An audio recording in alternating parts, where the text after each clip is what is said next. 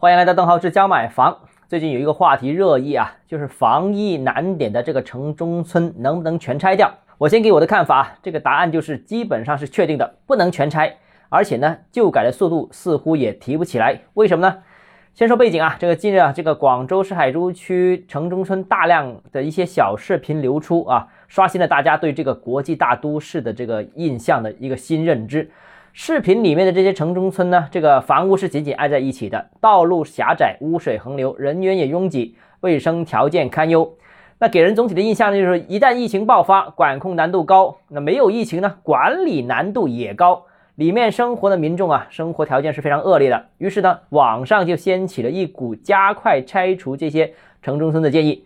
但实际情况呢，非常复杂，大致有几点跟大家分享一下。首先，第一个啊，那就是从宏观层面看，按照去年国家最新规定，城市更新的拆迁比例最多不高于百分之二十，这个是红线，逾越不得。所以呢，就注定了不能全拆。管理层这个规定呢，其实也不是心血来潮啊，一是为了避免过度。呃，拆除破坏了古建筑，破坏古树。第二个呢，就是避免大拆带来的集中购房需求。第三个呢，就是防止旧改之后损害了一些村民和农民的利益。有些人说广州不存在啊，但很多地方存在，所以有这样一个规定啊。呃，所以呢，这个不允许突破这个条件，这是刚性的约束。那第二从地方政策上面看，广州啊，这个旧改政策刚刚是恢复启动，短期之内也很难提速。广州啊，一度在旧改上面开快车，尤其是前两年，黄埔提出三年拆六十六条村，但是这个计划最终被紧急叫停，甚至是呃备受争议。那这个也让广州呢的旧改出现了大概是一年左右的几乎完全停顿。目前广州的旧改才刚刚恢复不久，很多问题其实到现在为止还没有完全理顺，规范且可以普遍可行的路径暂时还没有摸透啊。那预计未来几年时间，城市旧改工作呢也很难全面的铺开，也很难提速。第三个呢，就是城中村改造啊，这个未来的这个主体和主力其实还尚不清晰。根据住建部相关文件提出的有几点基本要求，第一个就是城市更新应该由政府主导，而非房地产企业主导；第二就是城市更新侧重公益性，而非盈利性；第三，城市更新旨在提升功能，而非建设。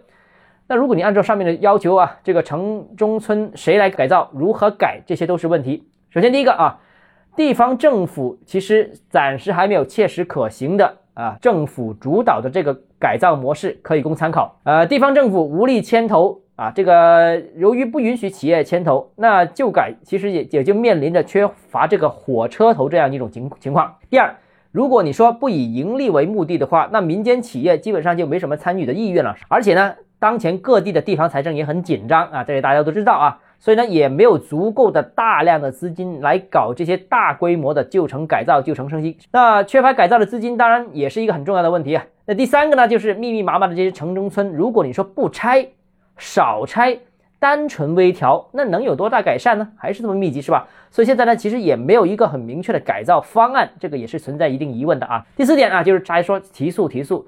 虽然我们经常看到大量的一些旧改的新闻，也经历了很多快速改造的阶段，但实际上这些项目啊，要么都是旧厂改造，要么是旧村改造。这些十之八九的旧村都是位于广州的外围郊区。广州老城区的改造，老的城中村改造，其实成功的案例是非常少啊，从来都是凤毛麟角的。大家想一想啊，其实广州这么多年来。你想想，就是一个猎德、一个杨基等等很少数的成功案例啊，城中村里面啊，这个很少的。那杨基甚至还经历了比较漫长的过程，而且非常复杂。那所以呢，城中村问题很多，利益方很多，很多博弈，很难达成共识，所以很难快起来。总的来说啊，城中村改造到现在为止已经二十多年时间了，也摸索了一些经验，成功了一些。但是呢，目前仍然有很多问题没有解决，也没有一个放诸四海而皆准的路径。这个城中村改造，你说，呃，呼吁他加快改造，倒不如现在先是加强城中村的管理，从环境整治啊，从治安整治啊，从服务提升等等入手。这个可能会更快更省力。好了，今天节目到这里。如果你个人购房有其他疑问想跟我交流的话，欢迎私信我或者添加我个人微信，账号是交买房六个字拼音首字母小写，就是微信号 d h e z j m f。我们明天见。